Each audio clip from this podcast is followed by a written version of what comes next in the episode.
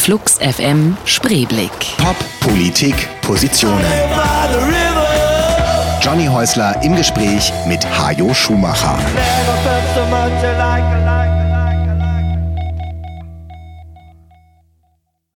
Verantwortlich im Sinne des Presserechts oder kurz VISDP, das Magazin für Medienmacher.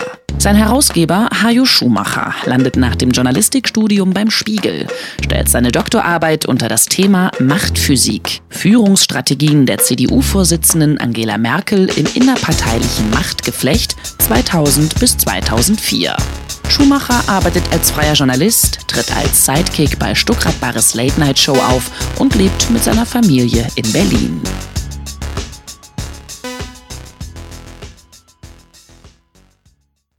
Flux FM Spreeblick, die Sendung, die ihr jeden Sonntag von 10 bis 12 und jeden Montag von 19 bis 21 Uhr hören könnt und das hoffentlich regelmäßig. Danach gibt es das dann auch im Internet ohne Musik und äh, als Podcast und was es alles gibt. Mein Name ist Johnny Häusler und ich freue mich, dass wir heute in gewisser Hinsicht eigentlich zwei Gäste begrüßen. Hajo Schumacher ist hier und wahrscheinlich hat er auch Achim Achilles mitgebracht.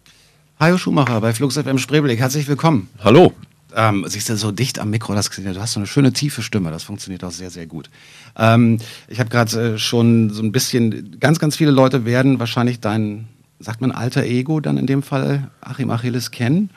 Oder ähm, ja, es ist, es ist angefangen als Pseudonym. Inzwischen ist es, äh, es ist immer die klassische Frage, ähm, wie viel von diesem Achilles ist eigentlich in dir? Und oh, da hat Achilles gerade das Handy zum Beispiel nicht äh, ausgemacht. das ist dein Klingelton? Das ist mein Klingelton. Ich habe jetzt ein neues Handy zugelegt, das garantiert äh, internetfrei ist. Deswegen rufen Leute tatsächlich noch an, so oldschool-mäßig. Das ist jetzt wahrscheinlich die Kanzlerin, äh, die dringend wissen will, wie gefährlich der Steinbrück ist. Äh, ich mach das mal aus, oder? Ach, lass doch klingeln. Also, okay, dann lass ich jetzt klingeln. Also Achilles, Achilles ist inzwischen... Ähm, meine Frau studiert Psychologie und psychologische Themen sind, ähm, sind bei uns zu Hause so an der Tagesordnung. Und ähm, ich habe mich jahrzehntelang äh, tatsächlich von so einem, ich, ich bin sehr anfällig für mein eigenes schlechtes Gewissen. Und äh, da ich das nicht loswerde, ähm, habe ich beschlossen, mein schlechtes Gewissen jetzt einfach in Achilles umzutaufen. Und äh, jetzt ist das auch kein Schweinehund mehr und nichts Bösartiges, sondern wir versuchen jetzt Freunde zu werden und das Ganze in so einer Art Dialog abzumachen, äh, so die großen und kleinen Sorgen des täglichen Lebens. Insofern kann man von einer gespaltenen Persönlichkeit sprechen. Also den Eindruck hatte ich auch kurz. Ich habe in das äh, Bewegt euch ist das neue Buch äh, von äh, dir, was jetzt nicht mehr, was, was dann unter ähm, Hajo Schumacher als Autor erschienen ist, aber Achim Achilles kommt wieder im Untertitel vor, die Glücksphilosophie des Achim Achilles. Und ähm, da beschreibst du, dass dieses äh, diesen Sidekick, sage ich mal, ja auch nochmal irgendwie, und da hat man immer so den Eindruck, ja, das ist der innere Schweinehund oder Engelchen, Teufelchen, so dieses Spiel irgendwie. Das war aber schon eine ganz äh, durchdachte Geschichte, als du damit angefangen hast. Oder hast du es erst nur als über, Pseudonym genommen? Über, es war überhaupt nicht durchdacht. Okay. Ich finde das immer toll, dass das so nachträglich rationalisiert und äh, unter Marketing-Gesichtspunkten für äh, manchmal sogar für brillant gehalten wird. Nichts davon stimmt. Es war ein reines Zufallsprodukt. Ich war äh, vor, naja, zehn Jahre sind es jetzt schon her, ähm, in die Freiberuflichkeit manövriert worden. Jetzt kommt ein Fax gerade. Jetzt kommt ein Fax, genau, das ist auch so groß. Ich muss mal die Rolle wechseln. Das geht noch mit Thermopapier.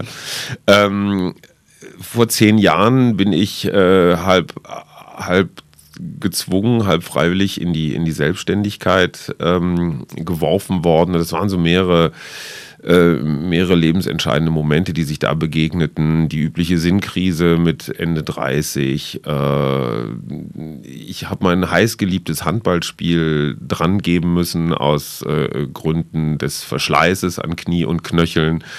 Und dann bin ich mit der Lauferei angefangen. Und äh, weil ich alles Mögliche, was ich so tue im Leben, immer gleich ähm, journalistisch verwerte, dachte ich mir, machst du doch mal eine Kolumne draus. Diese ganze Lauferei äh, wird, wird wahnsinnig deutsch, teutonisch, germanisch, ernsthaft betrieben. Mhm. Immer mit Stoppuhr und Regeln und Plänen und Dresscodes und weiß der Geier was.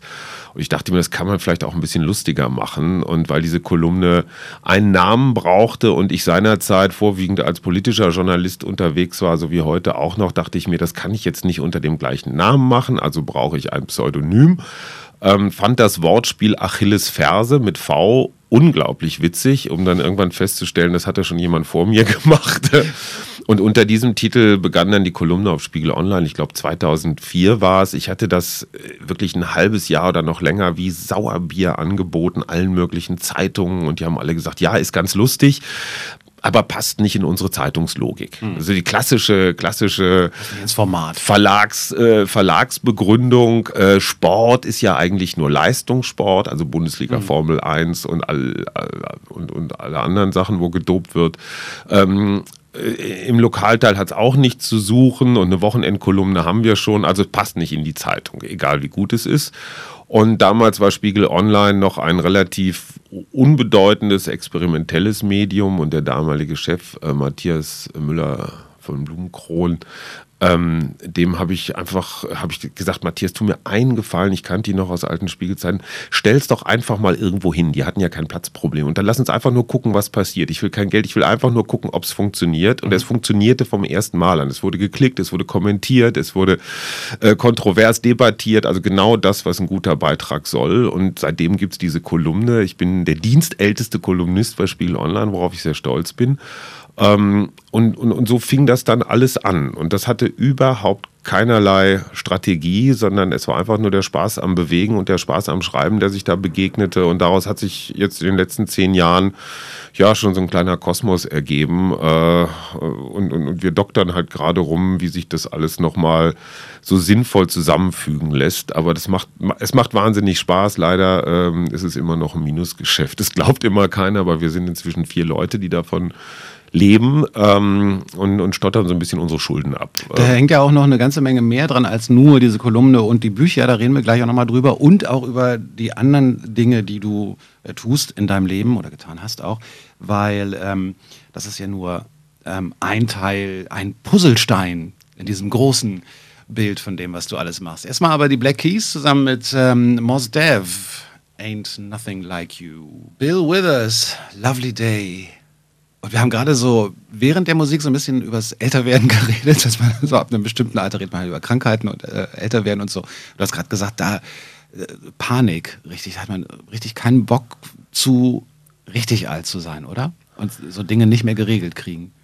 Das ist eigentlich die Frage, was ist das richtig alt sein? Also wo fängt das an? Genau, das verschiebt man ja immer weiter nach hinten. So genau. Ne? Also die Fehlsichtigkeit, du, du bist Brillenträger, ich mhm. müsste es inzwischen eigentlich auch sein. Ich stelle fest, dass bestimmte Schriftgrößen, gerade in modernen Layouts, die es ja total schick finden, so ganz bindfadendünne mhm. Sechs-Punkt-Schriften zu nehmen, äh, oder Beipackzettel oder so die Klassiker. Boah, ich verzweifle. Das Lustige ist, man sieht in, in, in Zeiten der Smartphones, sieht man äh, kann man fast bei HTML-Mails, also bei denen, wo der Text auch gestylt ist, erkennt man, wie alt die Absender sind, weil man kriegt so Mails in so Riesenschrift, was nichts anderes bedeutet, als die haben auf ihrem Handy die Schrift ganz groß eingestellt plus, plus. genau, und, und, schicken das so ab. Da kommen so Riesenbuchstaben an. Sehr lustig.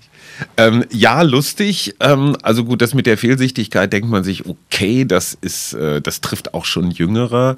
Ähm, beim Laufen merke ich zum Beispiel, dass es mir deutlich mehr Mühe macht, äh, Geschwindigkeiten zu erreichen wie vor zehn Jahren. Das geht zwar noch. Wenn man Kinder hat, so wie ich, zwei Söhne, ist das dann ähm, früher war Papa halt immer der Stärkste. Mhm. Die Zeiten sind leider auch vorbei. Prügel androhen ist heute überhaupt keine Option mehr. Man kriegt sofort doppelt und dreifach zurück.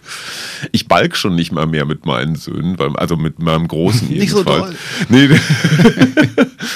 ähm, ja, und da gibt es halt so lustige Sprüche, wenn morgens nichts wehtut, bist du tot. Ähm, ja, fand ich auch eine ganze Weile komisch. Ich habe mich auch immer über meine Eltern lustig gemacht, wenn die sagten, oh, jetzt geh mal ein bisschen langsamer oder hilf mir mal irgendwas die Treppe mhm. hochtragen. Inzwischen bitte ich meinen Sohn auch irgendwas die Treppe hochzutragen.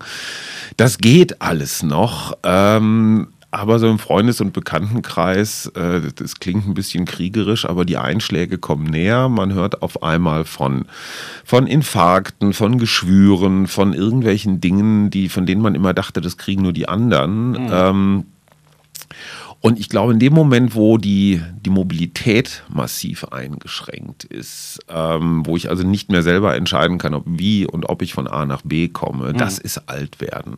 Äh, und, und, und, das ist der Schlussteil übrigens in meinem Buch, ganz interessant. Ich, das Schlimme ist die Mobilität, das zweite Schlimme ist die Einsamkeit. Ich habe es bei meiner eigenen Mutter gemerkt, leider viel zu spät. Wir waren halt viele, viele hundert Kilometer voneinander getrennt. Ich in Berlin, sie in Münster. Ähm, und äh, Einsamkeit, wenn dann so langsam Freunde und Bekannte wegsterben und wie gesagt die Mobilität weniger wird äh, und, und, und wenn man dann auf einmal seine Mutter anruft, äh, irgendwann, ich sag mal so gegen mittags und hört im Hintergrund, da läuft jetzt Fernsehen. Hm. Dann denkt man sich, Mann, Mama, du hast doch früher immer erst, das war doch goldene Regel, vor 18 Uhr wurde kein Fernsehen geguckt, was ich übrigens eine sehr gute Regel finde. Mhm. Ähm, denkt man sich, ah, nee, nee, das ist jetzt, ich habe nur mal ganz kurz, äh, das äh, nur mal irgendwo da so reingeguckt und wenn man dann häufiger anruft und das häufiger hört, denkt man sich, ei, äh, wenn, wenn, wenn der Fernseher jetzt so der einzige äh, Entertainer im Hause mhm. ist, das ist ein echtes Problem. Meine Mutter hatte halt das Problem, dass sie 30 Jahre lang Witwe war bis zu ihrem, bis zu ihrem Tod. Und ähm, Einsamkeit und ich glaube, es trifft viele, viele, viele Millionen Menschen. Klar, auch in jüngeren Jahren, aber im Alter ganz besonders. Da habe ich echte Panik vor. Deswegen träume ich von so einem von so einem revolutionären genossenschaftlichen Seniorenmodell irgendwo in Brandenburg. Neulich drüber geredet und das ist äh, absolut, hätte ich mehr Zeit und ähm, mehr Geld, äh, glaube ich, würde ich äh, das Projekt angehen, jetzt schon, nämlich ich möchte coole Altersheime. So. Wir haben bei uns in der, wir als äh, mit unserem Büro hatten wir mal so gegenüber in der Straße war ein Altersheim, so im, im Hof und man konnte durch diese Einfahrt durchgucken und dann haben die so weiß ich nicht, einmal im Monat gab es ein Hoffest. Mhm. Und da hat man so durch diesen Flur geguckt und hat diese Menschen da stehen sehen und es lief immer so Schlagermusik. äh, es gab immer die gleichen blöden Häppchen dazu, die gleichen Schirmchen. Und das war so finster, das war so, so bitter einfach, dass die, und da habe ich gedacht, was läuft denn auf den Festen, wenn wir mal so weit sind, dass wir irgendwie mit, mit anderen Menschen zusammenwohnen, Altersheim oder so? Genau läuft dann Gleiche. da Techno oder läuft da immer noch äh, Bata Illich? Den ihr wahrscheinlich alle nicht kennt, die hier zuhören. Aber selbst wenn Techno läuft, dann sagen unsere Kinder, äh, da läuft ja die alte, der alte genau. Krempel. Ja, ja, ja Techno genau. ist halt unser Schlager. Also genau. So wirklich verschiebt sich dann nicht. Und was wir vor allen Dingen, ich finde find ja auch das, was ich kenne so an, an alte, an, an Wohnheimen, das ist ja auch, das hat ja eher so ein Krankenhaus-Flair und gibt es dann mal in ein bisschen hübscher, aber so in, in toll. Also jetzt mhm. gibt es wahrscheinlich richtig teuer, in Nobel und so, aber man muss, wir müssen dafür sorgen, dass es tolle, coole Altersheime gibt, wo, wo gute Musik läuft. Äh, das ist das eine. Das Problem ist folgendes. Ich weiß, demografischer Wandel ist so ein politisches Thema. Das ist ein absoluter Killer. Das ist so wie Europapolitik. Ich bin Jahrgang 64. Ich bin der geburtenstärkste, den es jemals in diesem Lande gab. Und, und, und die 63er und, und 65er sind auch noch ziemlich viele. Man muss kein Mathematikgenie sein, um auszurechnen, dass wenn wir erstmal im hilfsbedürftigen Alter sind, dass die Altersheime dann noch viel, viel grausamer sein werden, als sie heute sind. Wir werden uns zurücksehen nach den heutigen Verhältnissen, die auch schon schlimm sind. Ich glaube nicht, dass die Pharmaindustrie das bis dahin ausgleichen kann durch bunte Pillen, die uns den ganzen Tag irgendwie gut draufbringen. Ähm, Viagra ist keine Lösung auf Dauer ähm, und, und alles, was es da sonst an Happy Pills gibt, auch nicht. Ich glaube auch nicht, dass der Staat das lösen kann. Das müssen wir irgendwie selber hinkriegen. Und ich glaube, die WG mit der viele von uns ja groß geworden sind in, in, in Studien- oder mhm. Ausbildungszeiten, die müssen wir äh, wie auch immer neu erfinden. Ähm, glaube tatsächlich, dass du völlig recht hast, jetzt anfangen damit. Weil wenn, wir, wenn, wenn es erstmal so weit ist und du den, den Hintern nicht mehr hochkriegst, dann will dich auch keiner mehr in seiner WG genau. haben. Ne, das ist quasi jetzt ein Aufruf. Also falls hier ähm, jemand zuhört, der mit viel Geld ausgestattet ist, dann kann er, kann er sich gerne an uns wenden. Ähm, einfach eine Mail an johnny.spreeblick.com und dann können wir mal über Geschäftsmodelle nachdenken. Tatsächlich so betreutes Wohnen, äh, aber mal anders angehen oder so. Wahnsinnsprojekt. Könnte man vielleicht sogar als Stiftung oder so. Ach, mal gucken, wir haben hier noch äh, mehrere Geschäftsideen wahrscheinlich im Verlauf dieser Sendung. Hajo Schumacher bei Flux FM Spreeblick im Gespräch. Wir haben Achim Achilles schon erwähnt, werden wir sicher auch nochmal im Verlauf dieser Sendung drauf zurückkommen. Ich würde aber jetzt nochmal kurz einen Blick zurückwerfen, weil du hast schon äh, als Journalist sehr, sehr viel gemacht. Da muss ich jetzt meinen meine Notizen hier mit dir zu nehmen. Also Spiegel, zehn Jahre, mhm. ähm, hattest gerade schon erwähnt, äh, Chefredakteur der Max. Zwei Jahre. Fand ich ja immer ein ganz komisches Blatt, muss ich sagen. Ich auch. Na, okay.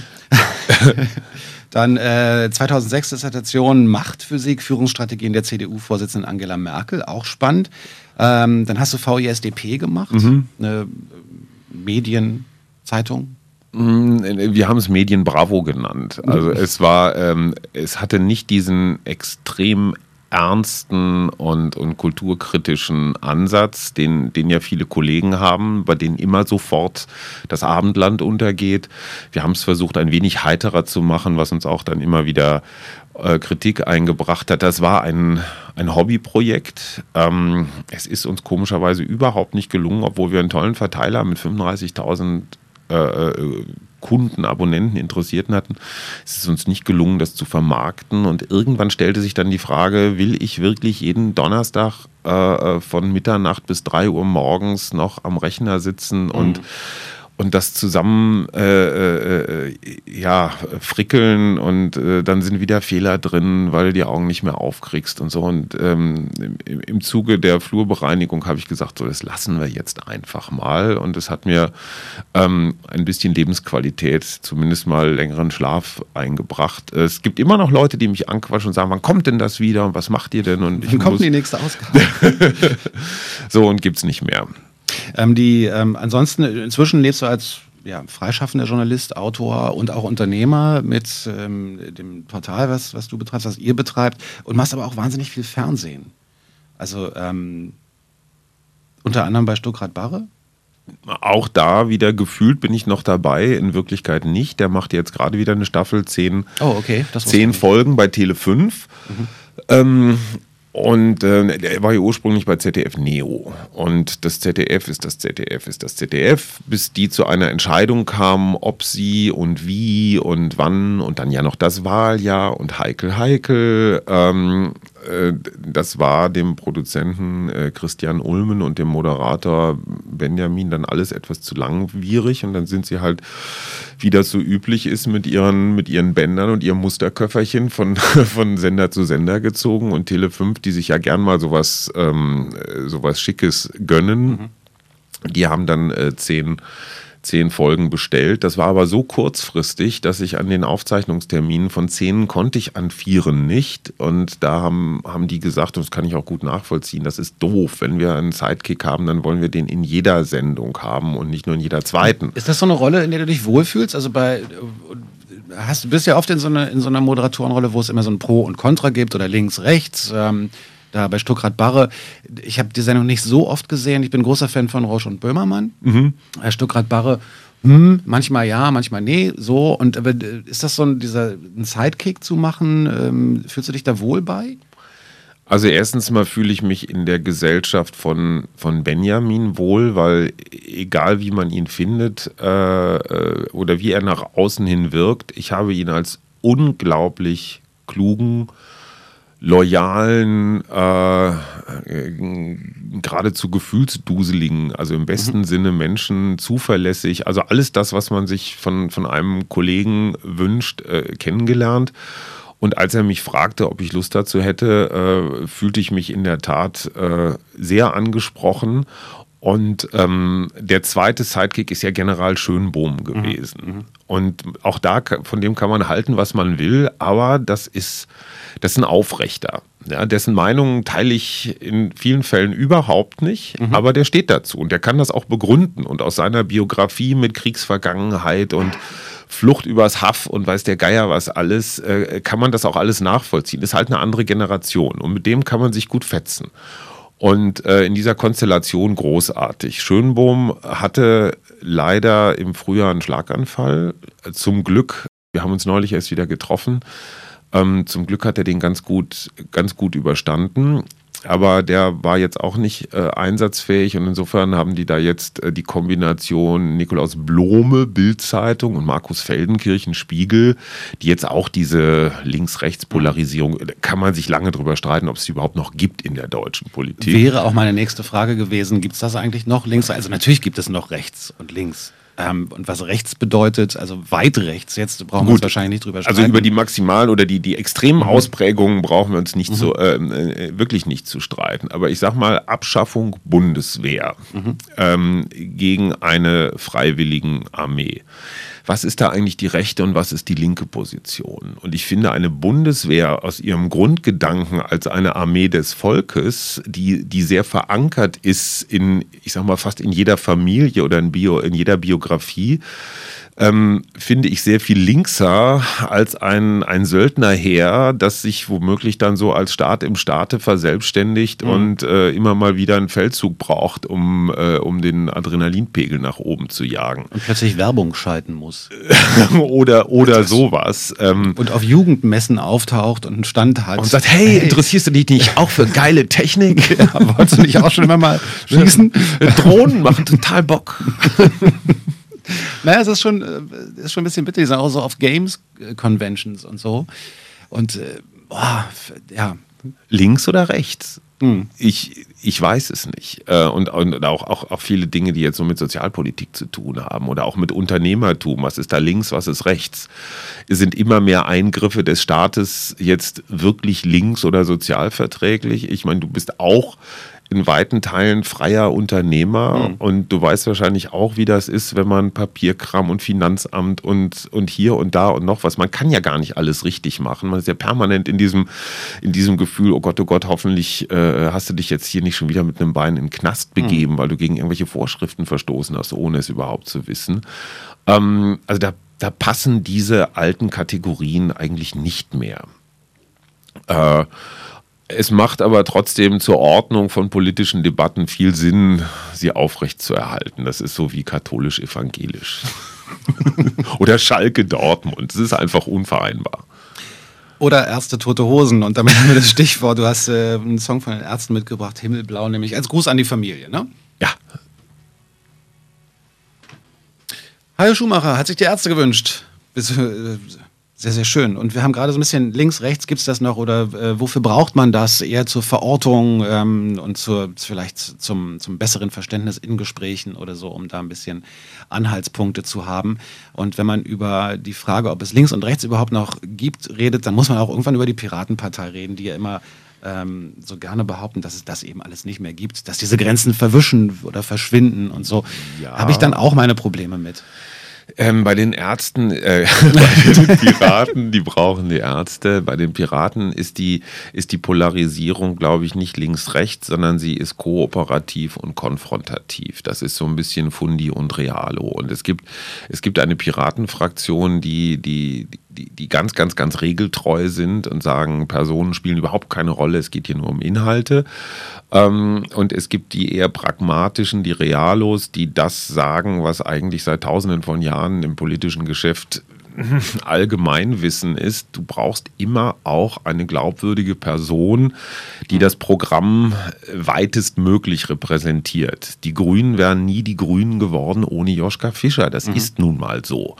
Ähm, nur mit einem Programm, wir tragen Kröten über die Straße, äh, wären die niemals Regierungspartei geworden. Und äh, das war sogar noch besser bei den Grünen, weil sie die, Polar die Polarität hatten, Fischer-Trittin. Mhm. Ja, der eine war dann halt eher für die reine Lehre zuständig, der andere eher fürs Kompromissige. Und die beiden waren so schlau, dass sie sich zwar nicht mochten, aber die hatten ein Agreement. Die haben gesagt, wir finden eine Lösung. Wir beide stehen für die großen Strömungen und wir halten zusammen. Das ist ein professionelles Zusammenspiel. Und das ist das, was ich finde, was die Piraten noch lernen müssen. Diese Mischung aus, ja, wir bleiben unseren Grundsätzen weitestmöglich treu, aber auf der anderen Seite, ja, wir verstehen auch, ähm, dass es Kompromisse braucht und mhm. dass man sich, dass man auch ähm, unterschiedliche Positionen haben kann, ohne sich gleich zu hassen.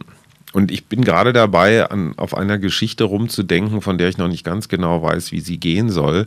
Ähm, wenn wir mal von der These ausgehen, dass Twitter das, das eines der Leitmedien der Piraten ist, Ähm, und das ja bekanntlicherweise nur 140 Zeichen hat ähm, und auch sehr davon lebt, dass man zuspitzt und polarisiert und, und besonders jucksig ist, ähm, dann ist das genau das Gegenteil von Kooperation. Twitter ist ein Zuspitzungs-, ein Polarisierungsmedium. Und ich glaube, dass da sehr, sehr viele Verletzungen auch zugefügt werden, dass die Leute sich einfach auch ohne Not sehr wehtun. Ähm, die begrenzte Zeichenzahl führt zum Beispiel dazu, dass man keine nette Anrede, keine, keine Verabschiedung, was man früher in einem Brief machte. Ja, da gab es ja so Codes, so mit freundlichen Grüßen, mhm. mit vielen Grüßen, mit herzlichen Grüßen oder so ein kurzes Schaffen Gruß. ja die wenigsten Leute in Mails heutzutage. Ähm, also.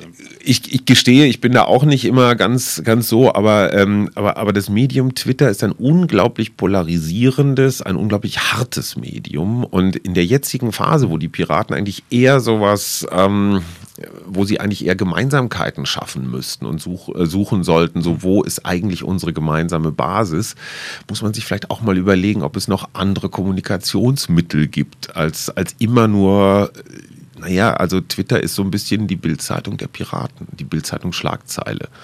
Und da sind so zwei große Strömungen, was sie eigentlich wollen und jetzt müssten, nämlich zusammenfinden und auf der anderen Seite, wie sie kommunizieren. Und ich glaube, das, das steht sich ganz diametral gegenüber. Ist natürlich auch nicht so einfach, weil es ja gar nicht so sehr, also ist es nur teilweise von der Partei selbst zu beeinflussen, weil es gibt ja dann schon längere Texte auch, die man auch findet Klar. und nachlesen kann und so. Wir hatten äh, zum Beispiel beim Thema Urheberrechtsdebatte und so gibt es ganz lange Entwürfe, die auch äh, alles andere als dumm sind. Ähm, aber äh, da ist dann dieses klassische Too long didn't read, ja. Also dieses, äh, oh, nee, so viel, dann lieber die Twitter-Schlagzeile. Ist halt auch eine Frage, ob die, ob die Rezeptoren, die Konsumenten dieser Nachrichten sozusagen sich darauf einlassen, lange Texte zu lesen. so, und genau in dem Moment kommt jetzt die, die Person ins Spiel, die mhm, in der Lage genau. ist, diese langen, langen Konvolute zu übersetzen in eine Parteitagsrede, in ein politisches Programm in eine Fernsehtalkshow. Ähm, und, und das können nur Menschen. Äh, und, und das, da kann man noch so viele Sachen schreiben, die keiner liest. Äh, das ist für die Spezialisten auch alles gut und es ist auch alles richtig, gar keine Frage. Aber zu sagen, ähm, Hauptsache die Ideen bleiben, egal wer sie verkündet, halte ich für eine, eine ganz schwierige Position. Ich bin großer Marina Weißband-Fan. Ich glaube, sie ist die einzige im Moment, die, die die Fähigkeit hat, diese losen Fäden als Person zusammenzuhalten. Ähm, ich frage mich, ob sie die, die mentale und körperliche Stabilität hat, diesen, diesen Job zu machen, weil das ist Hochleistungssport 24 ob, Stunden. Genau, und ob diese Mentalität äh, nicht sogar bei den Piraten noch, noch, noch größer sein muss als vielleicht in, an anderen Strecken, wo es sich eingependelt hatte schon oder wo man einen Weg gefunden hat. Ähm, also ja, frage ich mich auch, wer das machen kann, weil, weil sich da ja ganz viele Leute dran aufreiben. Und, und und, und das, ist so Verschleiß, das ist so Verschleißen. Hm. Also wenn man sich anguckt, wer brutal. da alles auf der Strecke bleibt. Und hm. das sind Leute, die sind ja nicht alle doof oder die haben ja nicht alle äh, was Böses im Sinn. Ganz im Gegenteil, die haben unglaublich viel Energie und Zeit hm. und, und, und Hirnschmalz investiert. Und, und das ist, glaube ich, das Schlimmste, was passieren kann, dass es jetzt so eine allgemeine Haltung gibt, ah, ist ja doch alles, äh, ist ja doch alles für die Katz und äh, wir lassen das jetzt und ziehen uns wieder in unseren kleinen, in, in unseren kleinen Kiez zurück zurück. Äh, insofern ist das jetzt eine ganz, ganz entscheidende Phase. Gelingt es da, ein, ein respektvolles Miteinander äh, hinzukriegen oder oder ist die stalinistische Haltung da jetzt vorher? Ja, und vielleicht auch an manchen Stellen erkennen zu müssen, wenn es auch vielleicht ein bisschen traurig ist oder ein bisschen schade ist, aber dass es an einigen Stellen vielleicht ganz gut ist, vielleicht über das, was kommuniziert wird, erstmal kurz miteinander zu reden, bevor man es kommuniziert oder so, weil ist, man hat das ja so in der eigenen Timeline bei Twitter auch, dass man feststellt, so wer ist denn alles Pirat und spricht für die und ist, muss ich das jetzt ernst nehmen oder ist es jetzt eine Privatmeinung? Ist das wirklich ein Statement der Partei oder ist es ein Statement des, äh, eines Mitglieds der Partei, der aber trotzdem erstmal für sich spricht und so? Ganz schwierig manchmal zu unterscheiden. Mich interessiert ja, du bist ja auch ein Twitterer. Ne? Ja. Ähm, Fühlst du dich eigentlich manchmal persönlich verletzt, wenn, wenn, wenn da so Leute rumpöbeln? Ich habe glücklicherweise diese, diese Phase des sich persönlich verletzt fühlens so im, äh, beim Bloggen schon gehabt. Vor ja, so sechs, sieben Jahren irgendwie hatte ich das, hat mich das für ein, zwei Jahre doch sehr beschäftigt manchmal, wenn Leute persönlich geworden sind und zwar einzelne. Du kannst äh, von zehn Leuten Zustimmung kriegen mhm. und dann kommt einer und sagt, äh, pöbelt dich an und das beschäftigt einen plötzlich. Und du kennst ihn gar nicht. Genau. Und ähm, deswegen bei Twitter nicht so sehr, weil ich es einfach, ähm, ich habe es abgehakt. Also Aber ich, kann ich das weiß, dass viele Leute das auch gar nicht so meinen, weil es einfach dann Klar. einfach so hingerotzt ist. Ganz oft ist es auch so, dass die, ähm, wenn du dann freundlich zurückfragst oder so, wird der Ton sofort ein anderer. Also man muss immer eigentlich erstmal gucken, was meinte der oder diejenige tatsächlich damit. Und ähm, nee, es berührt mich nicht mehr so, aber es hat mich lange beim Bloggen sehr berührt. Können wir gleich noch mal ein bisschen weiter drüber reden. Erstmal ähm, Macher, Maker, das Twitter, das bleiben wir noch ein bisschen bei Twitter und der Schwierigkeit über Twitter zu kommunizieren. Ähm, Gerade darüber geredet, wie sehr einen das verletzt. Ist schon aber komisch, ne, dass es einem dann doch nicht egal ist, was Fremde über einen veröffentlichen. Ja, vor allem, wie du sagst, du kriegst zehn äh, äh, positive oder mhm. nette äh, Mitteilungen und dann kommt ein Stinkstiefel, ja, den du nicht mal kennst und mhm. du weißt auch gar nicht, was das soll. Und, und ähm, ich, es beruhigt mich sehr, dass dich das auch umtreibt. Ähm, das Interessante daran ist, was macht das mit Kommunikation? Ähm, wenn jetzt eine ganze Partei oder eine, ein ganzer Sympathisantenhaufen wie bei den Piraten, wenn die sich alle über Kreuz hunderte, hundertfach Wahnsinn. irgendwelche Sachen um die Ohren hauen. Ähm, also ich weiß nicht, ob es dazu schon psychologische Studien gibt, aber ich fände es hochspannend, einfach mal zu ermitteln, was ist der Unterschied zwischen einem persönlichen Gespräch, was ist der Unterschied zwischen einer Twitter-Kommunikation. Ich habe den das statistisch nicht gestützte Gefühl, dass erstmal die Bereitschaft miteinander zu reden erstmal runtergeht, weil alle Leute erstmal auf eine Art verletzt sind und meinen, sie müssen jetzt erstmal so mhm. ihr, ihr, ihr persönlichen Ego-Haushalt erstmal wieder in Ordnung kriegen, bevor sie sich vernünftig unterhalten können. Das heißt, es ist erstmal so ein Schritt zurück. Also wie so Kampfhunde, man, man, man, ähm, man kläfft sich erstmal ganz laut an, um, um dann hinterher vielleicht doch ähm, äh, die Schnauzen freundlich aneinander zu reiben. Ich glaube, es gibt ganz viele verschiedene Gründe. Manchmal ist es auch so, dass, die, dass jemand was hinausruft in die Welt weil er davon ausgeht, dass es sowieso keiner hört. das ist eine interessante Theorie. Mein Sohn, der ist 18, der sagte neulich, äh, das ist allerdings schon eine Weile her, da war, da war noch nicht ganz so viel Facebook im Leben.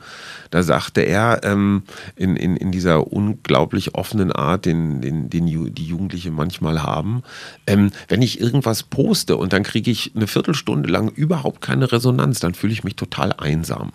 Ja, und ich, genau, man will eine Resonanz und die kriegst du natürlich immer leichter. Also wie gesagt, so Blog-Kommentare war bei mir eher das Thema vor Twitter, vor Facebook. Und ich hatte auch mal, und das ist ja auch so dieses äh, Don't feed the trolls und so. Klar. Ne? Also viele Leute tun das einfach, um eine Reaktion zu kriegen. Äh, Eben, aber, aber das ist ja auch interessant. Kommunizieren wir eigentlich, um eine Reaktion zu kriegen oder mhm. kommunizieren wir oder sollten wir nicht auch hier und da kommunizieren, um eine Lösung zu finden? Und das ist im Moment vielleicht gerade äh, generell das politische, nicht nur das Piratenproblem, mhm. dass ganz viele Dinge nur deswegen gemacht werden, um Reaktionen zu kriegen. Und man, mhm. ob da jetzt irgendeine schlaue Lösung bei rauskommt oder nicht, ist ziemlich Wumpe. Ähm, und äh, das sind so Dinge, die mich komischerweise gerade gerade auch journalistisch sehr umtreiben. Ich weiß gar nicht so richtig, wie ich mich damit, wie ich mich damit. Ich suche gerade interessanterweise wirklich ähm, äh, Psychologen, die sich damit beschäftigen. Ich habe jetzt eine Schweizer Studie gefunden, die geht noch mit dem Medium SMS um, was ja ähnlich ist, auch durch die Kürze. Ähm, und die haben tatsächlich in der Schweiz belegt, dass SMS-Kommunikation durch die Bank als un höflicher, als rüder, harscher, barscher, härter wahrgenommen wird. Und Menschen, die da ein bisschen empfindlicher sind, ähm, mit denen macht das was. Ähm, um Gottes Willen, ich will jetzt nicht sagen, Leute, schreibt jetzt wieder alle, holt den Füller raus und das Büttenpapier und schreibt wieder Briefe, auch mhm. wenn es total toll ist, Briefe zu kriegen, es macht trotzdem keiner. Ähm, man muss sich dessen nur bewusst sein. Und äh, ich glaube einfach, dass Menschen sich nicht so schnell ändern wie Medien. Ähm, und nee, aber das ist ja, das ist ja fast so noch schlimmer, weil man dann eigentlich über so Medien wie Twitter und Facebook erstmal merkt, wie die Menschen draußen sind. ja, ja, es ist wie immer, wie immer, es ist ein Spiegel ähm, für alles, aber das ist ja dann auch schön, darüber nachzudenken. Und ich halte überhaupt nichts von dem kulturkritischen Ansatz, sozusagen, boah, das jetzt alles verbieten und so mhm. wie früher und dann ist alles wieder schön. Das ist halt diese deutsche Nostalgieromantik, ne? dass früher immer alles besser war, äh, was eines der größten Mythen überhaupt ist. Früher war gar nichts besser. Man muss ja auch aus allem irgendwie versuchen, das Positive rauszuziehen. Und ich glaube, was man schon lernt, wenn man diese ganze digitale Kommunikation, äh, man da reinspringt und mitmacht, ist, man darf auch, man darf einfach nicht vorschnell beurteilen und vor allen Dingen nicht verurteilen. Also Menschen sind so wahnsinnig unterschiedlich und dann kommt es ja auch immer darauf an, zu welcher Tageszeit, in welchem Zustand hat jemand was geschrieben. Also ich schreibe, wenn ich um eins noch wach bin und drei Bier getrunken habe, auch anders als so, ja. Und ähm, es braucht einfach auch Jahre der Übung, finde ich, um sich zum Beispiel auch zurückzuhalten. Äh, völlig richtig, zumal ich ja auch kein Kind von Traurigkeit bin. Ist ja nicht so, dass ich auch jetzt ich schon von gelesen permanent ja. nur mit äh, äh, nur mit dem Weihrauchgefäß durch die Gegend ziehe.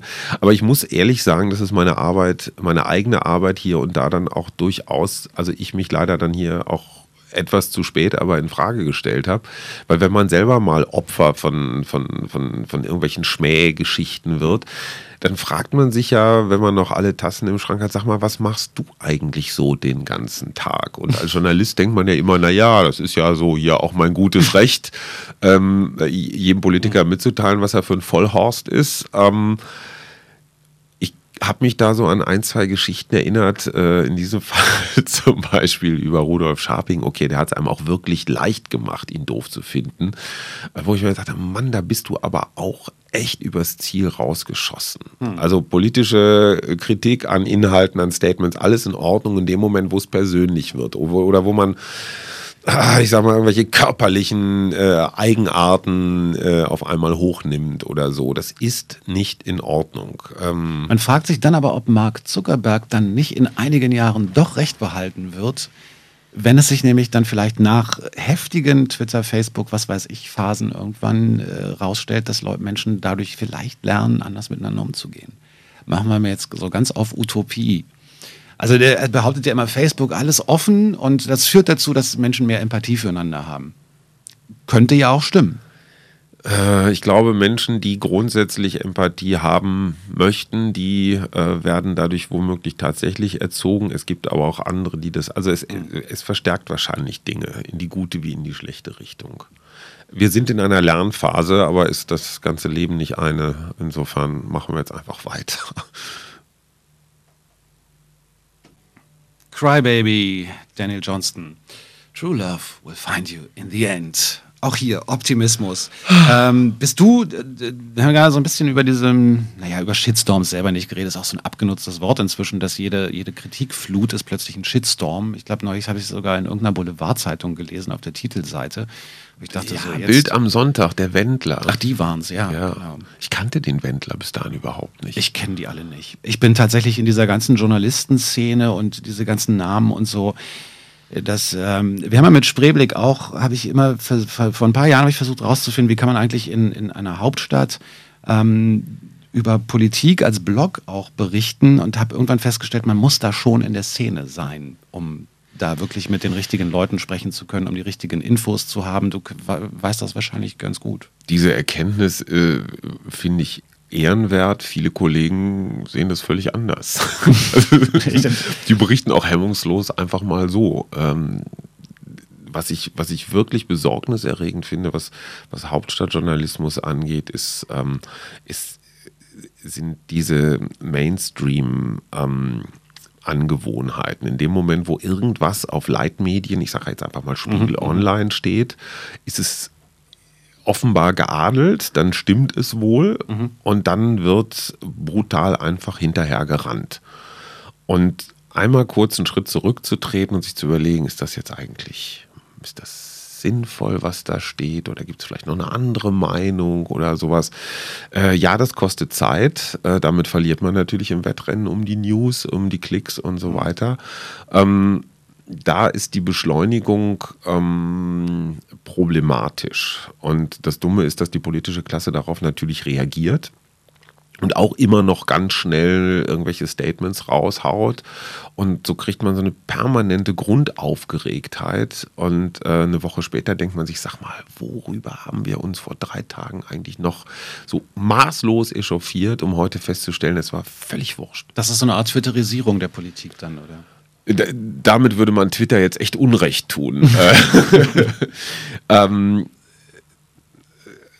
Twitterisierung, äh, ja, das ist, ich, es ist nicht neu, aber die Beschleunigung ähm, wird auch von allen, von allen Beteiligten, nicht nur von Journalisten, auch von Pressestellen, von Journalisten mhm. und so weiter. Ich kann mich erinnern, letzte Woche haben wir uns zu Recht darüber aufgeregt, dass ein Sprecher der CSU beim ZDF offenbar versucht oder bei verschiedenen Sendern offenbar versucht hat, einen Bericht über äh, die, Krönung des SPD-Landtagskandidaten, äh, Spitzenkandidaten in Bayern, Christian Ude, zu verhindern. Das ist in der Tat ein Vorgang, der nicht in Ordnung ist. Mhm.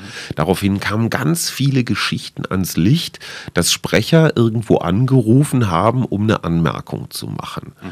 Ähm, um ehrlich zu sein, das ist die Aufgabe eines Sprechers. Und zwar nicht nur eines Sprechers einer Partei oder eines Politikers, sondern auch eines Unternehmens oder von Greenpeace oder von Amnesty International. Wenn irgendwo Unsinn steht oder noch irgendwo, was weiß ich, ein Fakt fehlt oder die sich zu Unrecht äh, angegangen fühlen, dann ruft natürlich ein Sprecher in der Redaktion an und sagt, ich möchte das gerne klarstellen. Mhm. Das heißt ja noch lange nicht, ich will einen Beitrag verhindern oder so, mhm. aber ich möchte einfach mal unsere Sicht der Dinge darlegen. Und manche schicken eine Pressemitteilung, andere schicken Anwalt und die Dritten rufen halt an. Das ist doch völlig normal in einer pluralen Demokratie.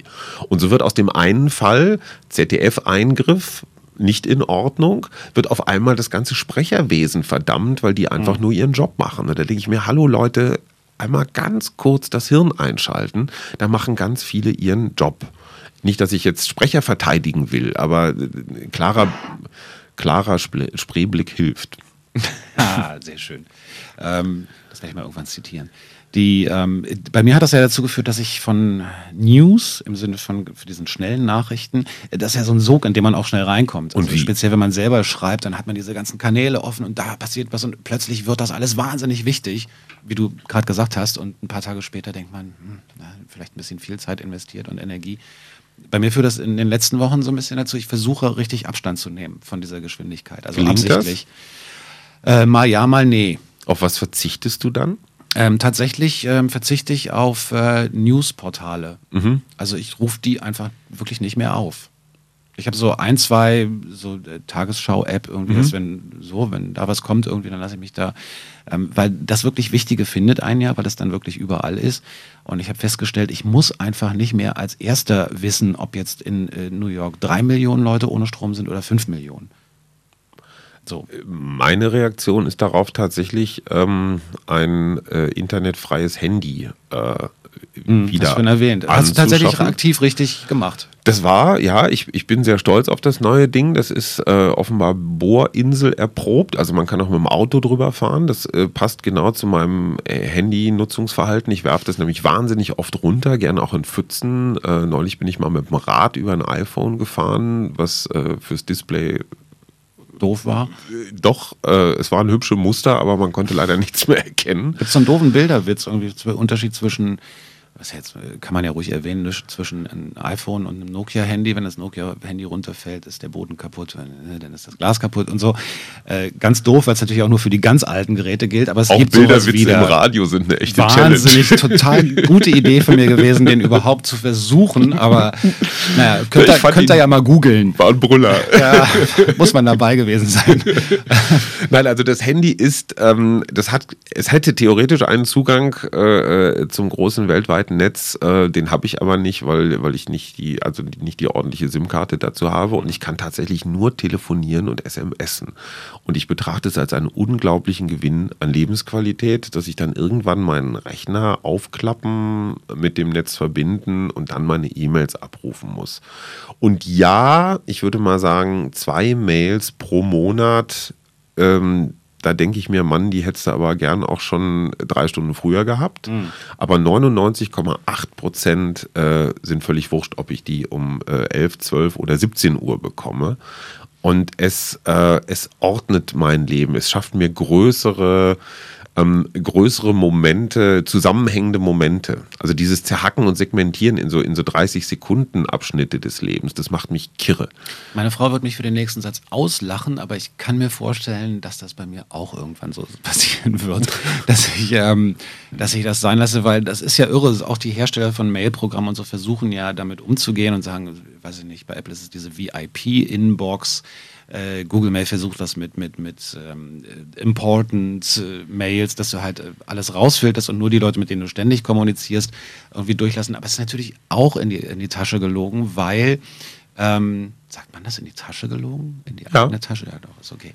Ähm, weil man natürlich trotzdem immer in den anderen Ordnern auch guckt, ob vielleicht irgendwas schiefgegangen ist und doch eine ganz wichtige Mail in So wie man gelegentlich durch den, durch den Papierkorb immer guckt, ob Äh, genau, nicht oder irgendwas durchgerutscht guckt. ist Das oder klappt, Spam oder das so. klappt ne? so alles nicht. Nee, und insofern ist die SMS einfach super.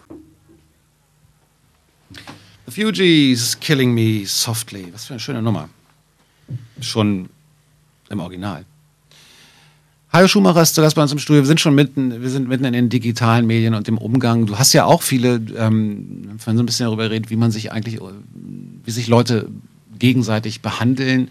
Ähm, wenn man so ein bisschen nach deinen, äh, nach dir im Internet sucht, dann kommt man auch schnell zu Stefan Niggemeier zum Beispiel, der auch mehrere Artikel über dich geschrieben hat. Ähm, da geht's, ich hatte den Eindruck, dass es ganz oft um dieses Spannungsverhältnis geht, korrigier mich bitte, wenn du das ganz anders siehst, ähm, als Journalist, als ernsthafter Journalist, nicht irgendjemand, der mal ab und zu ein paar Artikel schreibt, eigentlich auch unternehmerisch tätig zu sein. Also erstens mal finde ich Stefan Niggemeier und seine Arbeit echt gut und wichtig und wertvoll. Ähm, der teilt aus, der steckt ein, der hat seine Haltung und das finde ich erstmal alles respektabel und auch nachvollziehbar. Ähm, journalistisch tätig sein und unternehmerisch tätig sein, ist das ein, ist das ein Widerspruch oder ein Unterschied überhaupt? Weiß ich nicht. Ich weiß es auch nicht, aber Niggemeier zum spannendes Beispiel, Thema. wenn Stefan Niggemeier zum Beispiel das ARD-Jahrbuch erstellt, Hm.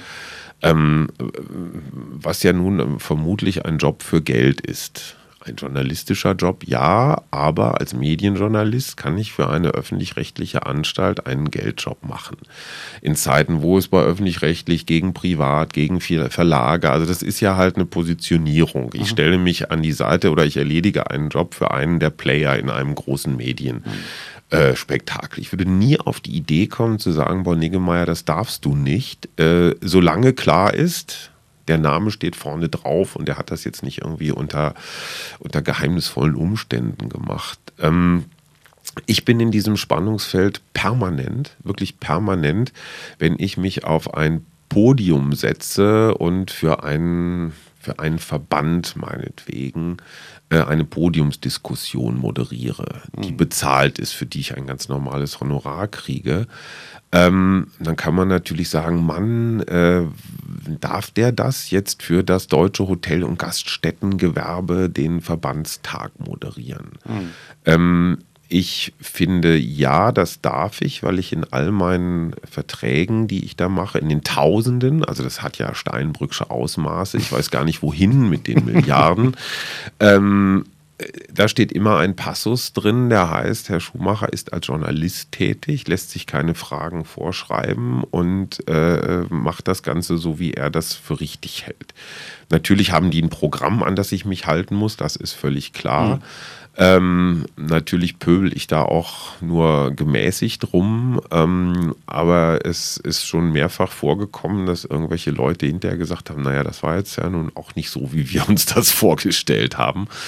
Ähm, das Problem ist einfach, und das kann Stefan Niggemeier sicherlich auch bestätigen, ähm, kann man von Journalismus heute als Freier eigentlich noch eine vierköpfige Familie ähm, ernähren wenn man jetzt keine wirklich dollen, zuverlässigen, regelmäßigen Einnahmequellen hat. Wenn man Genau sich, dahin wäre natürlich auch meine. wenn man sich Frage gegangen. überlegt, dass äh, selbst große Online-Anbieter für komplexe Geschichten, für die man tatsächlich auch mal recherchieren muss, vielleicht sogar noch durch die Gegend fahren muss, in der Größenordnung von 100 bis 200 Euro bezahlen. Mhm. Ähm, wie soll das gehen? Wie, das geht einfach gar nicht. Die Frage, bei der wir gerade waren, also was, was ist eigentlich, wenn Journalisten auch äh, andere bezahlte Aufträge annehmen? ich habe mich ja nie als Journalisten gesehen, als klassischen Journalisten. Ich habe nie groß für, für, für Zeitungen regelmäßig geschrieben oder so. Aber ähm, das hat so mit dem Bloggen dann angefangen, dass du die ganze Zeit, also jahrelang, inzwischen fast zwölf Jahre lang, schreibt man kostenlos ins Internet für alle so. Und dann kommt irgendwann ein Unternehmer und sagt, wir brauchen auch einen Blog. Und wir möchten gerne, dass Sie das machen. Und dann denkt man erstmal, super, endlich kann ich mit dem Bloggen Geld verdienen. Und plötzlich, dann denkt man natürlich ein zweites Mal nach und sagt, hm, jetzt wird es aber schwierig weil ähm, kommt natürlich immer darauf an, was es für ein Unternehmen ist und äh, glücklicherweise Jetzt muss ich in jedem dritten Satz Kinderschokolade erwähnen. genau.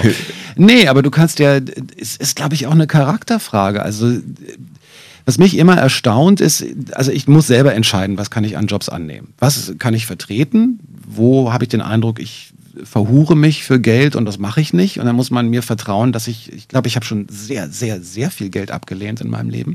Und ähm, da muss man sich halt, äh, man muss sich selber in, äh, angucken können morgens im Spiegel und äh, dazu stehen, was man macht. Ähm, da gibt es sicher auch mal, macht man sicher auch mal Fehler und dann gibt es Sachen, die sind easy.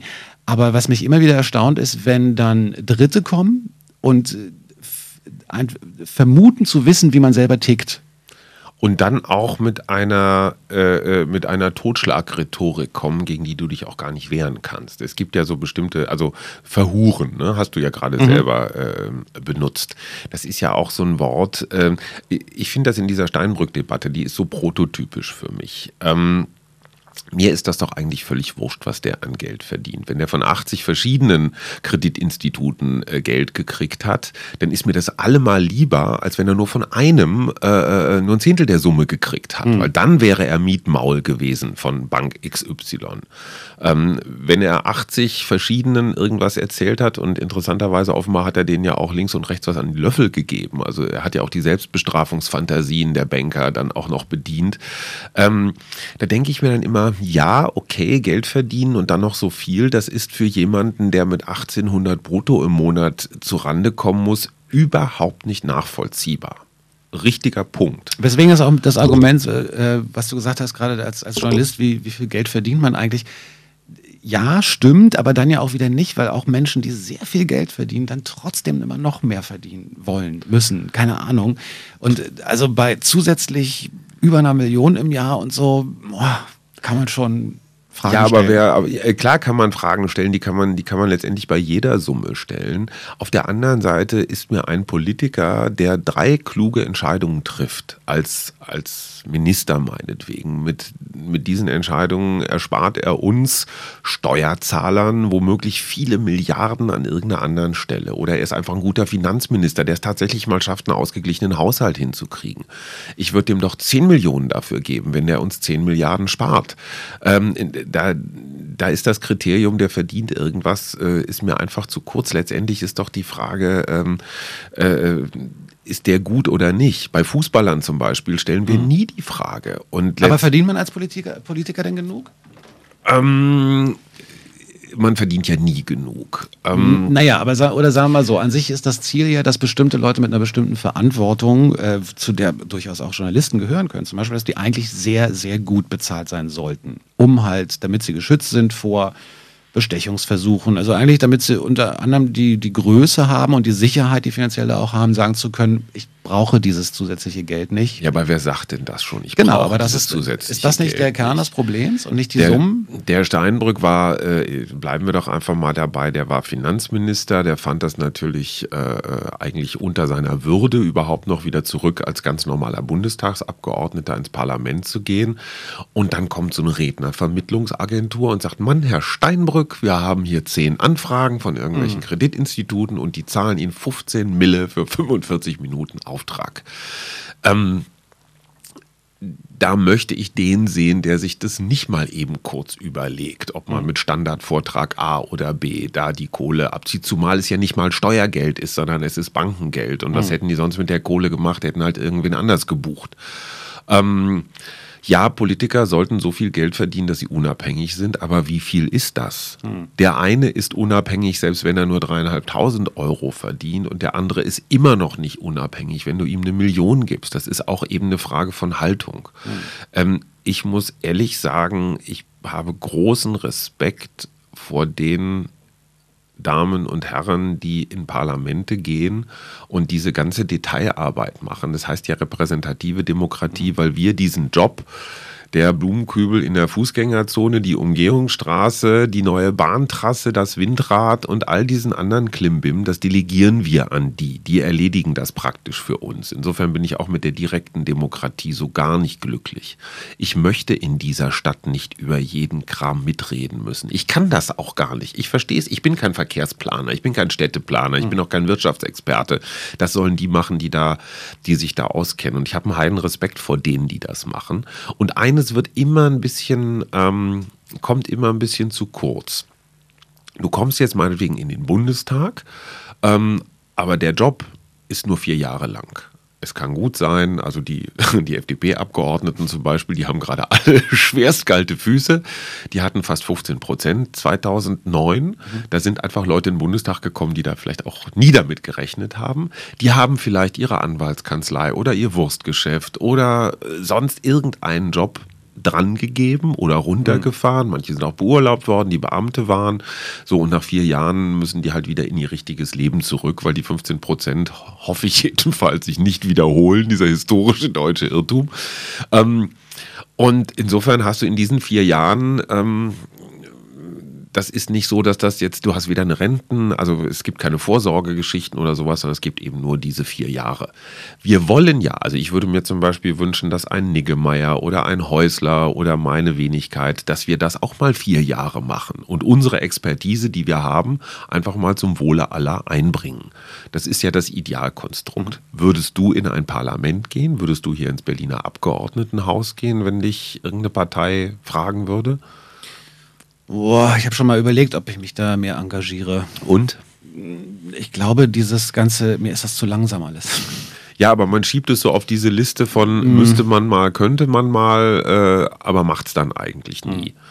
Ähm, dummerweise ist die, diese Demokratie einfach so eine Mitmachgeschichte. Ja, die funktioniert nur dann, wenn es Leute gibt. Und Bundestag, das ist ja wirklich noch, das ist ja die Champions League. Wenn du in Landtage gehst, wenn du auch in yeah. Städteparlamente gehst, in Kreistage, da rennt zum Teil da rennen Volksvertreter rum, von denen willst du gar nicht vertreten werden. Auf der anderen Seite stellt sich dann jedem von uns die ganz praktische Frage, dann mach es selber. doch selber. Genau. Das ist genauso wie Elternvertreter, ja. Stellt man sich zur Wahl auf mhm. oder nicht? Ich muss zugeben, dass ich da immer so, ein, dass ich so eine faule Ausrede mir da parat gelegt habe. Nämlich, ich sage immer, naja, aber dafür schreibe ich ganz viel und biete ein Forum zum drüber diskutieren. Ist okay. Und so, auch okay. so ein minimaler Teil ist. Ähm, und tatsächlich gibt es aber natürlich dauernd seit gefühlt 812 Jahren die Überlegung, auch innerhalb der Familie, wie kann man sich eigentlich, und mhm. zwar dann wirklich ganz lokal und klein, mhm. glaube ich, egal wie, besser engagieren und tatsächlich ein Teil der Gesellschaft sein, die äh, irgendwas beiträgt. So, und wir wollen ja auch, dass da Leute dabei sind, die ein bisschen was können, die, die vielleicht ein mhm. bisschen denken können, die auch rechnen und schreiben können und die vielleicht auch nicht nur Verbandsvertreter sind, weil sie jetzt die Interessen der deutschen mhm. Wurstindustrie durchsetzen wollen oder sowas. Wir haben das Problem, dass wir viel zu viele Verbandsvertreter, viel zu viele äh, klare Lobbyisten mhm. haben, ähm, weil die tatsächlich was durchsetzen wollen. Die gehen da mit einer Mission rein und da ist es dann auch egal, was sie verdienen, weil sie genau wissen, dass wenn sie da rauskommen, fallen sie weich oder sowas. Mhm. Insofern haben wir einen, so, so, so ein Parteien- und Verbändegemisch, was, was viel zu viel mit, mitregiert. Ähm, wenn wir nun alle die, ähm, die sich in Parlamenten engagieren und vielleicht nicht für irgendeine Interessensrichtung stehen, wenn wir die da jetzt rausgraulen, ähm, weil wir denen alles, was sie jemals getan haben, äh, vorrechnen und skandalisieren und so. Auf der einen Seite richtig, dass es offengelegt wird, damit man tatsächlich Abhängigkeiten sieht. Auf der anderen Seite Skandalisierung finde ich, finde ich problematisch. Die Skandinavier haben da ein tolles, ein, ein, ein, sehr tolles System, die legen einfach alle Steuererklärungen offen. Ja, da kann ja, von, allen. von allen. Ähm, das, dazu führt, dass es keinen mehr so richtig interessiert, habe genau. gehört. Ja, aber ist doch in Ordnung. Hier ist ja die große Sorge, ja, dann kann ich gucken, was mein Nachbar verdient, wo ich so denke, ja, aber muss es mich interessieren? Also Nö, muss es auch nicht. sein lassen. Ja, aber in dem Moment, wo ich alles offenlegen muss, ähm, hat das schon mal so einen hohen, äh, einen hohen pädagogischen Faktor. Ja, also da, wo der Scheinwerfer hinleuchtet, gibt es nicht so viel Schmuddelecken. Das wissen wir alle aus dem Haushalt. Führen wir da am Ende eine Neiddebatte, wenn wir darüber reden, wer darf was wo dazu verdienen oder was muss transparent sein, was nicht, äh, was ist Eigenverantwortung, was ist, muss öffentlich sein? Neiddebatte ist schon wieder so ein, so ein Schlagtotwort, ähm, weil es alle die, die die Debatte führen, sofort diskreditiert als Neid neidische Menschen. Und Neid ist, glaube ich, auch eine der Todsünden und schon bist, mhm. du, gleich, äh, bist du gleich ein schlechter Mensch. Ähm, das Problem ist ein ganz anderes und das hat sich in den letzten, das hat sich nicht erst seit Schröders Harzreform, sondern auch schon davor entwickelt. Ähm, die Einkommen in Deutschland klaffen dramatisch auseinander. Und es ist einfach überhaupt nicht nachvollziehbar, dass es inzwischen in Deutschland 10 Millionen prekäre Beschäftigungsverhältnisse gibt. Mhm. Und die sind nicht nur prekär, weil die Leute unter 10 Euro die Stunde verdienen, sondern die sind auch prekär, weil Krankenversorgung, weil Pflege, weil Rente, weil alles, was da dranhängt, Kündigungsschutz und so, ist unter den Standards, auf die sich dieses Land mal irgendwann, soziale Marktwirtschaft, ähm, geeinigt hat. Mhm. Und auf der anderen Seite gibt es Menschen wie, ich sage mal, Per Steinbrück, die für eine Stunde 15.000 Euro verdienen. Und der eine 57 und der andere 15.000 das ist keine Neiddebatte, sondern ich finde, das ist eine sehr vernünftige Frage, ähm, die man sich da stellen kann, ist das eigentlich fair? Zweite Frage, kann man das mit Gesetzen eigentlich regeln? Mhm. Ich glaube nicht. Äh, wie kann man das überhaupt regeln? Ich weiß es nicht. Soll Herr Steinbrück jetzt einfach sagen, nee, ich will nur, ich will nur 5000? Ähm, auch ein bisschen lebensfern. Ähm, wir müssen jetzt einfach erstmal feststellen, dass es so ist, dass es dieses Auseinanderklaffen in Gut- und Schlechtverdiener so dramatisch gibt, wie es das noch nie gab. Mhm. Und insofern ist es einfach schwer nachvollziehbar, dass, äh, dass die Boni-Banker und wer auch immer sich die Taschen einfach unglaublich voll machen, was man ihnen nicht vorwerfen kann. Ich meine, sorry, dann äh, jeder von uns kann eine Banklehre machen und auch Boni-Banker werden, wenn das jetzt unbedingt Lebensziel ist. insofern ist dieses Land sehr frei. Ähm, ich möchte es nicht. Und da ist mir auch der Bonus scheißegal, weil es ist halt, ist, ist nicht mein Business. Und da, daran merkst du auch immer, dass du älter wirst. Es gibt, es fangen dann so Sätze mit früher an. Und ich bin in so einer Eisenbahnersiedlung groß geworden. Ich komme in dritte Generation aus so einer Eisenbahnerkultur und da wohnte halt der Schaffner neben dem Lokführer, neben dem Instandsetzer, neben dem Büroarbeiter und auch da gab es Hierarchien und die einen verdienten ein bisschen mehr und die anderen ein bisschen weniger, aber die hatten alle ihre zwei, drei Kinder, die haben alle gesehen, dass sie ihre Blagen einigermaßen gut ähm, ins Leben, die haben, äh, die hatten ihr kleines Autochen, ihren kleinen Kleingarten und, und, und das hatte sowas von, von Gleichheit. Und da, da spielte Neid überhaupt keine Rolle, sondern ja, klar, da ging es dann auch darum, wer hat dann irgendwann welche Jeansmarke und welche Turnschuhmarke und hat er ein gutes oder ein schlechtes Moped oder Fahrrad oder sowas. Aber es war, es klaffte bei weitem nicht so auseinander, wie, wie es heute ist. Ähm, und das macht mir, das macht mir schon Sorge, weil gerade als Eltern, äh, du kannst ja noch so sozial eingestellt sein. Irgendwann stellt sich schlicht und ergreifend die Frage, auf welche weiterführende Schule gibst du dein Kind, ja? Mhm. Und legt das jetzt die Schienen äh, mit hoher Wahrscheinlichkeit in die Universität oder nicht? Und nur wenn du die Universität hast, dann kannst du auch danach und und dann muss noch das Auslandsjahr und die Fremdsprache und der Geigenunterricht und Trari-Trara. Das ist ein Druck. Ähm, von allen Seiten, wo ich ähm, nicht ganz sicher bin, wie kommt man da raus. Ähm, weil selbst Menschen, die den sehen, den Druck und die drunter leiden, äh, haben trotzdem große Schwierigkeiten, ähm, sich dem zu entziehen. Weil wenn man aus dem Spiel aussteigt, ja. was machst du dann? Naja, man kann natürlich versuchen, man kann sich natürlich auch mal die Frage stellen, ob das tatsächlich so ist. Also ob es so ist. Ich meine, das, das Erstaunliche ist ja, dass ganz viele Menschen, die weiß ich nicht, ähm, selbstständig Sachen auf die Beine stellen oder Bücher schreiben, Musik machen, keine Ahnung, in irgendeiner Form kreativ tätig sind. Ähm, wenn du die mal über ihre Vergangenheit befragst, gibt es da ganz viele Aussteiger und ganz viele Leute, die dieses ganze Spiel überhaupt nicht mitmachen konnten, weil sie in, in dem Alter nicht in der Verfassung waren, das mitzuspielen oder weil es äh, vom Elternhaus her nicht ging. Äh, oder Studium geschmissen, aus welchen Gründen auch immer und so. Also erstaunlicherweise sind ja nicht alle Biografien immer so straight und gerade. Und ganz oft werden die Leute, die genau dieses Spiel machen, gute weiterführende Schule, dann Studium und so, machen dann manchmal auch was ganz Langweiliges für gerade mal so okayes Geld. Also keine Frage, keine Frage. man ähm, redet sich vielleicht auch da was ein, wenn man sagt, das muss alles so wahnsinnig straight sein. Aber es ist natürlich auch anstrengend, wenn du dir dauernd so doch im Hinterkopf den Vorwurf machst, du hättest nicht genug getan oder so für deine Nachfahren. Und hinzu kommt natürlich noch die Chinesenkeule, die nicht zu unterschätzen ist. Wo hast du die in, denn jetzt in, in, meiner, in meiner Jugend war es die Japanerkeule, ne? als es hieß, der Japaner, erst haben sie uns die Plattenspieler und dann die Kameras und okay. jetzt die Autos und die Japaner kommen alle und fressen uns auf. Und jetzt kommt ja der Chinese und frisst uns bei, auf.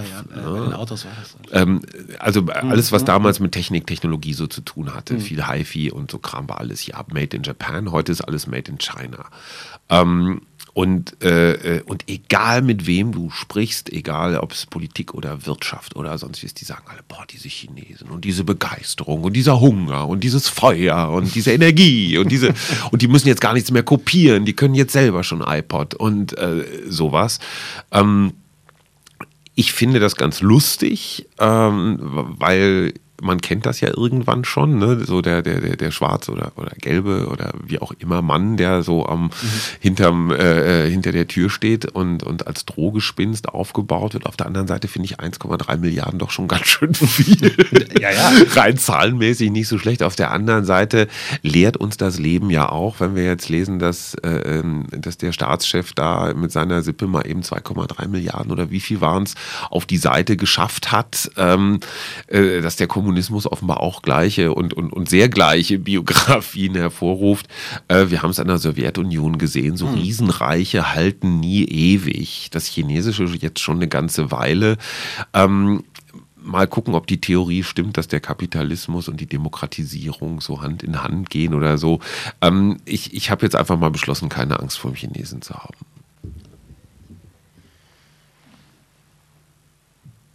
Ich muss wirklich zugeben, ähm, dass ich typisch deutsch eine Sendung, die du machst, wie Deutsche Welle, ne? Mm, Deutsche Welle Fernsehen, erst, ja. jetzt in der Recherche zu deiner Person kennengelernt habe. Ich meine, da kann ich nicht alles kennen, aber und war da ähm, war da recht begeistert von. Das ist eine schöne Idee. Also immer ein Gast, ähnlich wie hier eigentlich. Ich haue heute den ganzen Tag gegen mein Mikro. Profi. Ähm, beziehungsweise gegen diesen Popschutz. Das ist so ein tolles Wort für mich. ähm, wo waren wir genau? Ähnlich wie hier, du bist eigentlich mit einer, mit einem Gast äh, da zusammen und versuchst so ein bisschen rauszufinden, was ist das eigentlich? Typisch deutsch. Ja, ähm, vor allen Dingen das Interessante daran ist, die Sendung ist nicht für den deutschen Markt, sondern die Deutsche Welle ist das deutsche Auslandsfernsehen. Mhm. Das kennt man, wenn man irgendwo im Ausland im Hotel ist und, und zappt da so durch und sucht irgendwas deutschsprachiges, dann findet man meistens die Deutsche Welle. Und ähm, das mache ich jetzt, glaube ich, schon im fünften Jahr. Äh, wir steuern so langsam auf die 200 Gäste zu. Ähm, ich hab, ja, vor allem, vor allem, du musst dir den, äh, ich stelle mir immer vor, der Zuschauer ist, ähm, ist entweder ein Auswanderer, der irgendwann mal vor 30 Jahren nach, nach, nach Venezuela rüber gemacht hat. Oder es ist ein, ein Deutschland-Fan in der Mongolei, der seit drei Jahren ins Goethe-Institut geht und da sich Kulturabende anguckt und Deutsch lernt. Der eine. Der eine, der eine Mongole. Ähm, oder es sind Menschen in Asien, äh, die sich einfach für, Deutschen, für Deutschland interessieren, weil sie meinetwegen deutschen Fußball toll finden. Die können natürlich mit einem Gast wie Marianne Buggenhagen nicht viel anfangen. Wenn man dann sagt, Mann, die hat bei sechs Olympischen Spielen teilgenommen und hat die meisten Medaillen aller deutschen Athleten äh, gewonnen, äh, weil sie das unglaubliche Kunststück fertig bringt, aus dem Rollstuhl Sperr zu werfen, Kugel zu stoßen und den Diskus irre weit zu schmeißen. Und die ist inzwischen fast 60. Ähm, dann ist es meine Aufgabe, dem Mongolen, dem Asiaten und dem Auswanderer klarzumachen, so das hier ist eine Facette dieses Landes. Insofern ist mhm. typisch Deutsch ein ironischer Titel, weil es gibt Klar. kein typisch Deutsch. Ähm, es ist eine ganz, ganz, ganz breite Angelegenheit. Da ist die junge Start-Upperin genauso wie äh, ein, äh, wie ein Bernhard Vogel, der mal äh, Ministerpräsident in Thüringen war und erzählt, wie das mit der deutschen Einheit so war. Also manchmal ist es historisch, manchmal ähm, ist es gesellschaftlich, manchmal wirtschaftlich, manchmal künstlerisch. Neulich war Thomas Struth da, ein unglaublich toller Fotograf äh, aus der Düsseldorfer Schule, wo die, äh, die anderen Bekannten auch, auch herkommen. Der erzählt dann einfach mal eine Dreiviertelstunde lang, was hinter seinen Bildern. Also man denkt, naja, Foto können wir doch alle, haben doch ein Handy. Und dann denkt man sich, Heide Witzka, was macht mhm. der sich für unglaublich viele Gedanken, wenn der einen Straßenzug fotografiert? Mhm. Ähm, und das Schöne ist, äh, äh ich lerne was dabei. Das, das ist ein ich ganz, ganz egoistisches Format. Das geht mir hier aber übrigens ganz genauso. Ich, diese, also ich hoffe, dass wir auch irgendwann mal dahin kommen. Ich meine, 200 Gäste hatten wir noch nicht, aber ähm, äh, ja, hoffe ich, weil das sind auch immer wirklich sehr, sehr unterschiedliche Menschen. Dafür muss man ja YouTube dann sehr dankbar sein. Was habe ich gesehen bei dir? Ähm, Peter Maffei. Ja, Peter Maffei auch super, ja. Super. Hinter Und den sieben Bürgen. dann, ähm, äh, welcher Hip-Hopper war es denn? Äh, Sammy Deluxe. Sammy Deluxe, aber noch, ich meinte. Ach, Casper. Äh, Casper, genau. Ja, ja, genau. Also auch von jung bis alt und so. Ja. Äh, toll. Warum wird sowas eigentlich nicht zweitverwertet, drittverwertet? Ei, ich habe keine Ahnung. Als Buch. Ähm, zum Beispiel. Hm, ich, ich weiß es nicht. Also wir, wir überlegen das, wie man das tatsächlich zweitverwerten kann. Es kommt, wir kommen da auf das ganz leidige rechte Thema, weil da kurze Einspieler sind manchmal aus ARD oder ZDF. Ähm, äh, Wenn es um so ein Thema wie, was weiß ich, äh, Jahrestag der deutschen Einheit geht oder so, dann zeigen wir halt nochmal irgendwelche Bilder vom Mauerfall und wie das damals war. Und äh, in dem Moment darfst du es dann nirgendwo anders abnudeln, weil da ja Rechte von irgendwelchen anderen Sendern drin sind. Du drehst durch. Also dieses, dieses Rechte hin und her ist ein unglaublich komplexes Thema. Ähm, ja, man könnte das noch weiter verwerten. YouTube tut es auch. Äh, einige der Sendungen haben durchaus fünfstellige Klickraten mhm. inzwischen. Die werden auch nicht schlecht. Und das ist für mich als Journalist übrigens, und, da schließt sich der Kreis vielleicht auch, das Schöne, ich muss da jetzt nicht investigativ, krawallig äh, auf irgendeine Sensation hinaus, sondern es ist ein im besten Sinne gepflegtes Gespräch. Ähm, manchmal gehe ich da vielleicht auch Leuten auf den Leim, weil ich vielleicht nicht ganz klebrig genug bin. Äh, auf der anderen Seite ähm, mögen die Leute eine relativ entspannte Gesprächsatmosphäre. Und wir kriegen von den, von den Zuschauern wirklich aus aller Welt, und das freut mich irre, wenn auf einmal Mails aus, aus, aus völlig anderen Zeitzonen kommen, aus Neuseeland oder mhm. so, und die sagen, hey, das gucken wir jedes Mal und finden wir total toll und du hast ja eine neue Frisur. Da denkst du ja, oh ja, guck mal an, das sind auch echt so Themen, Themen die, die, die Leute umtreiben. Ähm, es wird gesehen, es macht Spaß äh, und, und ich werde da auch richtig patriotisch. Also ich denke mir, wow, was haben wir für unglaublich viele kluge und manchmal sogar angenehme Menschen in diesem Land. Also wir sind nicht nur irgendwie Neonazis und Scheiße oder so. Es gibt ja auch sehr viele kreative kluge, erfolgreiche äh, und selbst Rolf Zukowski, der Kinderliedermacher, ist ein echt netter Typ, auch wenn er mir die Ohren verklebt mit seiner Weihnachtsbäckerei. Typisch deutsch, so heißt das. Ähm, so heißt das formal. Ihr müsst euch das wirklich mal an, kann man bei YouTube gut äh, so ein paar Folgen Ja, sehen. ist echt lustig. Das ist echt sehr, sehr gut. Das gepflegte Gespräch auch hier, äh, wofür ich mich sehr bedanke. ja, dir. ich erst. Ich, ich, ich mache jetzt mal hier so wie... Ähm, Harald Schmidt macht das immer so im Nebenbei. Der nimmt, ich habe nämlich dein, dein Buch hier auch so liegen. Ich halte das jetzt mal kurz in die Kamera, die man hier sieht. So, ja, hier ist das neue Buch von Hajo Schumacher. Bewegt euch, die Glücksphilosophie des Achim Achilles. Über den haben wir jetzt gar nicht so viel geredet. Finde ich persönlich nicht so schlimm, weil ähm, da findet man tatsächlich eine Menge ähm, äh, kann man viel recherchieren und viele Interviews lesen. Ich bin jetzt nur für die Buchpromo hergekommen. Ey. Es trifft mich jetzt total. Wir machen das hier, das ist ja der neue Trend, dass man genau keine PR macht. Nein, das ist auch immer, finde ich, ein Teil der Sache. Völlig, Meine Güte, das ist, was du tust. Völlig, also, äh, äh, völlig okay und das ist so mein anderes Leben. Ich muss mich halt jeden Tag, ich muss mich jeden Tag eine Stunde bewegen. Das habe ich für mich und mein Seelenheil festgestellt und es hilft dramatisch. Eigentlich hatte ich nämlich, ich hatte eigentlich gedacht, dass wir in der Sendung ganz viel über dieses Thema reden, weil es ist, übrigens habe ich dir auch schon gesagt, ich bin jetzt zur Hälfte durch erst bei dem Buch, aber oh, guck mal, du kannst das stimmt überhaupt nicht. Ich hab, ja, verdammt, ich habe das Lesezeichen drin. Mist, du kannst genau sehen, wie weit ich bin. Aber, aber immerhin, immerhin, ich habe es von vorne gelesen. Alles Hab's auch erst seit zwei Tagen. aber ähm, und merke, dass es mich doch piekst. Dass ich doch denke, ach guck mal, der hat genau die gleichen Probleme, die er überwinden muss, um dann mal wieder rauszugehen und so. Was bist ähm, du für ein Sportstyp? Okay, alles klar. Nächste Frage. So, das war Flux FM Spreeblick mit Hajo Schumacher. Schön, dass du da warst. Danke dir. Tschüss. Tschüss.